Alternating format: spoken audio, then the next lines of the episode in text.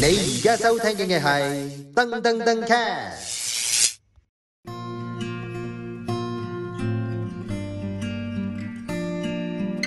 Hello，歡迎各位翻到嚟我哋人類適宜飛行第二季，我哋嚟到第五集啦。今日咧，我哋就去一個都係近近地嘅地方啦。啊但係都去唔到，近近地都係去唔到， 呢個真係去唔到。而家真係咁， 真係去唔到。但係都係好想去咧。哦，係啊，又平又好玩。呢個真係 OK，即係你去嗰度咧就真係任何嘢都可以玩，海上活動又得啦，行山又得啦，食嘢又得啦，shopping 又得有啦。咩海上活動？咩啊？有可以咩海潛水噶嘛？要海底嚟嘅海上。海上上上下下啦。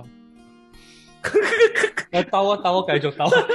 喂，講咗咁耐，我哋咧今次咧係講去台灣啊，係啦，咁但係咧就講去台灣就係踩單車，又係講你專項。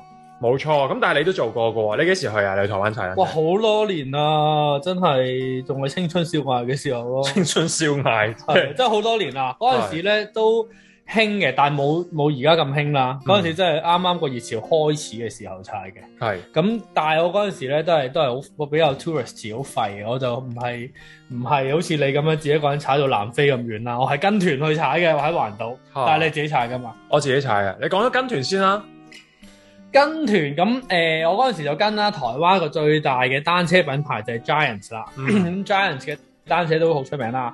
咁而佢同時有個 sideline 就係 Giants 嘅旅行社，咁佢就用翻自己嘅單車就租俾啲團友。咁就誒、呃去一個幫你帶一個環島嘅嘅嘅行程。嗰個係幾多日㗎？嗰個咧係，等我諗下先，係九日嘅，九日都都趕趕到，其實九日每日都踩成百公里平喎。均一百公里左右啦。咁嗯佢、就，但係佢唔係叫大環島啦，即係佢未兜到上落到去墾丁咁樣啦。即係喺壽卡嗰度過啦。冇錯啦，喺壽卡路過。咁佢有幾個開始嘅地方，我唔知而家仲係咪。我嗰陣時去就係啦，嗯有台北啦、高雄啦同台中三個點 start 嘅。係咁就即係一個誒、呃逆時針嘅方向兜一個圈。嗯三個都係。咁我喺高雄塞，咁就喺高雄嗰度 end 嘅，係咁啊九日。但係其實我係失敗，我係從來冇成功環過島嘅，點解失失敗啊？係啊點解咧？騎呢咯。垃圾咯。我型嘅呢方 面，呢方面咁啊點但係點解無啦啦會有有人為啦？係誒呃 講咗個 plan 先啦。係咁我點解揀揀跟 Giant 去旅行團咧？佢最好嘅地方就係你咩都唔使諗，自己磅水得㗎啦。 OK，即係乜都安排你安排晒啦。冇錯，係啦，因為我懶，啊嗯帶個人我唔想去嗯 plan 係啦，只要帶個人去就得㗎啦。咁佢好嘅地方就係佢你俾嚿錢，嗰嚿錢又唔係好大啫喎。嗰陣時啊，咁誒佢就幫你安排晒單車啦，安排晒所有嘅途中嘅住宿啦，安排晒誒、呃器材啦，同埋中間嘅飲食啦，係等等嘅所有嘢。 OK，咁而最麻煩一樣咧，咁我覺得一間你都可以 share 下，就係、嗰個行李啦。個行李因為佢係有架車，佢每一日由 point A 車到你去 point B，咁你就踩由 point A 車到 point B 啦。個行李就自己幫你由 point A 去到 point B 啦。哦，咁咧即係淨係踩單車就哦完全冇唔使錯，我咩唔需要咩行李嘅，咁係所以我去到嘅時候咧，嗰啲行李就要去第二間酒店嗰度噶李啦好。開心啊，好開心，我淨係負責踩同食就得 㗎啦。跟住佢中間就會帶你去當地一啲嘅小店咁樣去食，譬如話炒到熱辣辣就去話呢度有間豆腐花，咁你就可以去哦去食啦。好想食台灣啲豆花。係係台灣啲豆花唔同咧，係因為佢誒同香港嗰啲，佢係好多嘢喺入邊噶嘛，有啲芋圓啊，係啊，豆啊尤其係你踩完咧食個凍冰冰嘅豆腐花咧，係真係超級正㗎。係啊係好土嘅，好土味嗰啲嘅嘢嚟嘅。所以我想話咧，踩台灣環島你唔好以為好大運動量啊，踩完一圈係更肥嘅只會，係你即係我唔係我瘦咁啊真係咗，好多嘢食喎。我瘦咗㗎喎我。肥咗，我覺得我我成日晚晚去嗰啲夜市咧食嗰啲炸嘢夜夜 笙歌係嘛？係啊， 喂，但係真係好正嘅，同埋仲有一樣最正就係、安全問題可以 take care，係因為佢前面有個人領車啦，即係有個領踩單車嘅領，都有啲後生仔咁樣啦，嗯單車手。跟住佢尾有一架 support car 嚟包底嘅，嗯而嗰個 support car 就除咗裝住啲行李之外咧，佢仲有水啦、sports drink 啦、凍凍嘅番茄啦、食物啦係、能量巴啦，咁 anytime 都佢停低，咁佢就可以有咁食食有咁食食啦。同哦埋你譬如你 say touch wood 爆胎，咁佢就會幫你換咯。譬譬如話你突然間中暑踩唔到，咁你上車啦，就車女下一站。所以其實係好正嘅嘢嚟，係唔使用腦淨係磅水。係嘅，即係即係有有好有唔好啦，就真係乜嘢都唔知咁樣鴨仔咁樣去咯。雖然都要自己踩，係啦，都要自己踩嘅。嗯但我想講咧，嗰陣時都叫後生啦，同幾多歲啊嗰啲咧，唔好提呢啲前幾嘅嘢，就屌比比比而家後生。 但同場嗰啲全部都係四五十歲嗰啲嘅嘅叔嘅叔嘅姐姐同哥哥嚟㗎。啊，不過但係其實一日踩一百公里對一個冇踩開單車嘅人嚟講都唔少。嗰個係係我，但係嗰啲姐姐同哥哥係係好好勁勁嘅嘅。 O K，我開頭好似好勁咁，但係踩一兩日就謝咗啦。係啊，冇晒力啦，冇晒係啦，電啦冇已經咗，但係佢哋係好好持久力好強噶。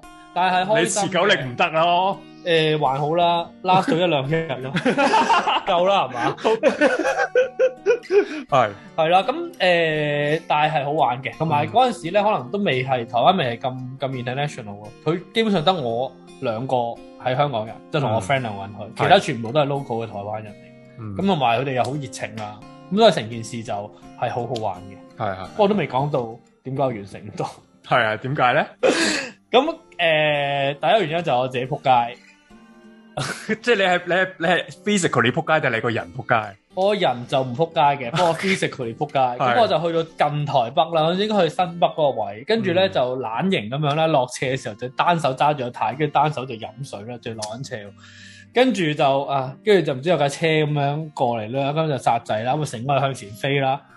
咁就因為咗我一隻手係飲緊水嘛，得一隻手撐地啦，咁我手就係左手咧就撐地，跟住 fracture 咗，即係骨折，我甩咗 OK，臼。即係衰柒啦，懶型啦。係衰柒同乸型，跟住咧，跟住都以為冇嘢痛痛痛痛，我以為係普通撞瘀啫，跟住去到酒店之後沖完嚟話唔乸對路喎，越嚟越痛嘅，跟住同埋喐唔到喎，係，我就第一次見識過台灣嘅醫療系統啦。嗯，就嗰日啊，咁點解話跟團有好處咧？佢就特登派咗個人嚟同我去幫你去嘅夜晚睇急診嗯，急症，跟住咧咁巧我睇到個醫生嘅係香港嚟，呢件事真係好詭異。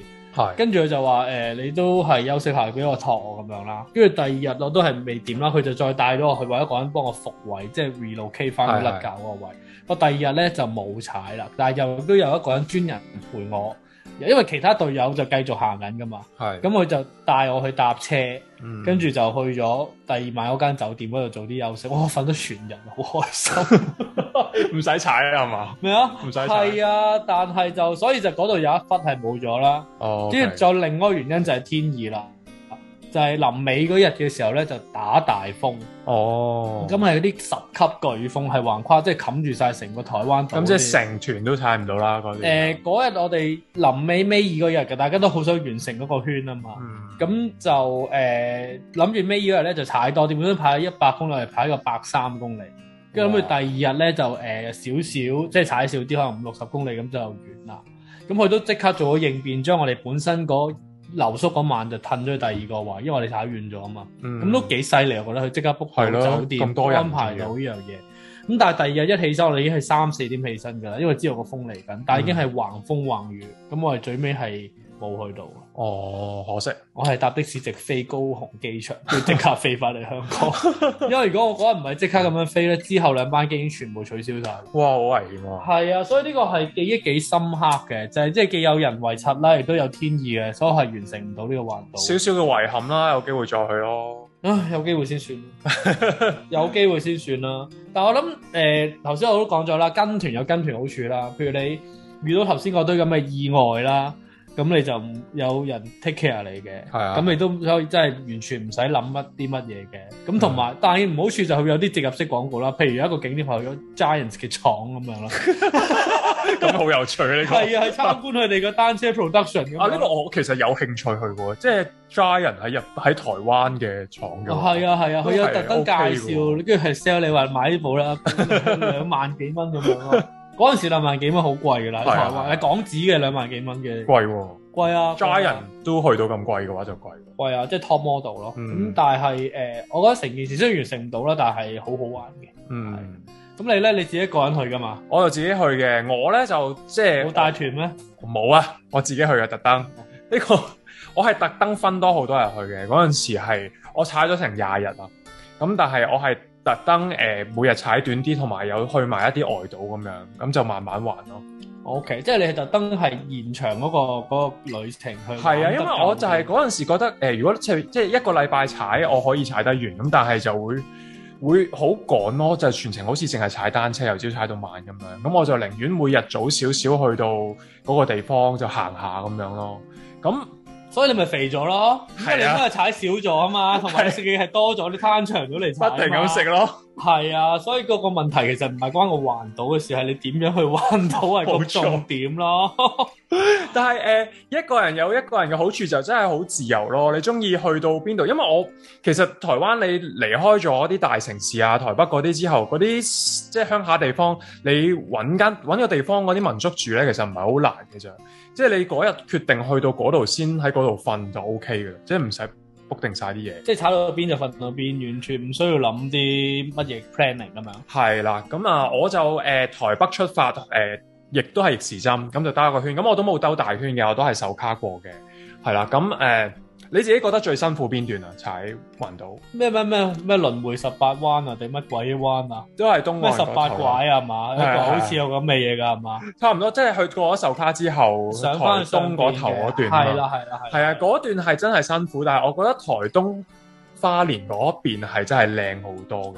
係台東花蓮係最靚嗰段嚟嘅，即係譬如有稻米田啊，嗰都係啊係係啊好係啊係，靚嘅。真係好靚。同埋誒，我覺得誒、呃真係如果你真係純粹放一個旅行嘅角度係值得踩嘅，就真係過一段咯。即係你可以譬如台東去花蓮，去行山線就經過啲稻米田，然後翻翻轉頭就經海線，就經海嗰個海景，咁就誒、呃可能幾日就可以搞得掂，但係就好靚嘅風景咯。咁但係西岸咧，其實真係冇乜嘢睇，我自己覺得。西岸係冇乜嘢睇嘅，係但城市啊係係真係貨你完成咗成個圈咯。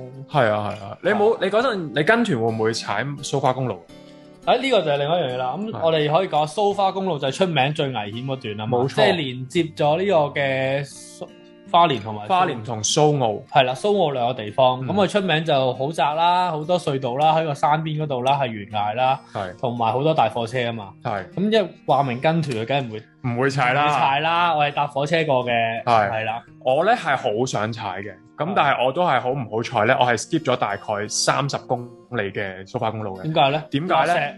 其實係啦，因為我誒、呃因為我因為蘇誒嗰一頭咧，其實係花蓮嗰頭咧，佢係好多雨嘅。其實即係去到嗰頭嘅時候，成日都落雨啦，尤其係誒、呃我去嗰陣係其實都係十一月啦已經。咁凍，我係夏天去喎，其實唔係好唔係好凍嘅咋，你諗下台灣或者香港十一唔月係先喎，會你凍前啦嗰幾日係凍到撲街喎， 十啊好玩喎，凍啦一時到我，凍啦到我死咁滯喎。係啊，咁我嗰陣就唔係好凍嘅，涼涼地咁樣舒服嘅秋天。咁誒、呃但係咧去到嗰頭就開始落雨。我本來都想踩埋蘇花，咁但係就真係太大雨啦嗰日。咁我就覺得即係生命 危生命安全啊！嗰條路咧其實係窄到一個點咧，係你台灣嗰啲路咧，通常你踩嘅時候，通常都係踩馬路㗎啦。咁咁但係其實都有少少一個路肩位你可以踩單車噶嘛。但係蘇花公路係真係好窄，真係真係一條車路，而你身邊係可能有啲好大嘅貨車經過，一邊就懸崖，一邊就係山壁咁樣噶嘛。咁所以咧落雨嘅時候真係好危險嘅。咁我嗰日落決雨落雨落雨， 好我玩。嗰日 我嗰日決定 skip 咗我。skip 咗嗰三十公里蘇花之後咧，我嗰晚睇新聞就係嗰一段路落咗石咯。 哦，係啊，所以我係真係因為呢個決定執翻條但係你命，唔死添。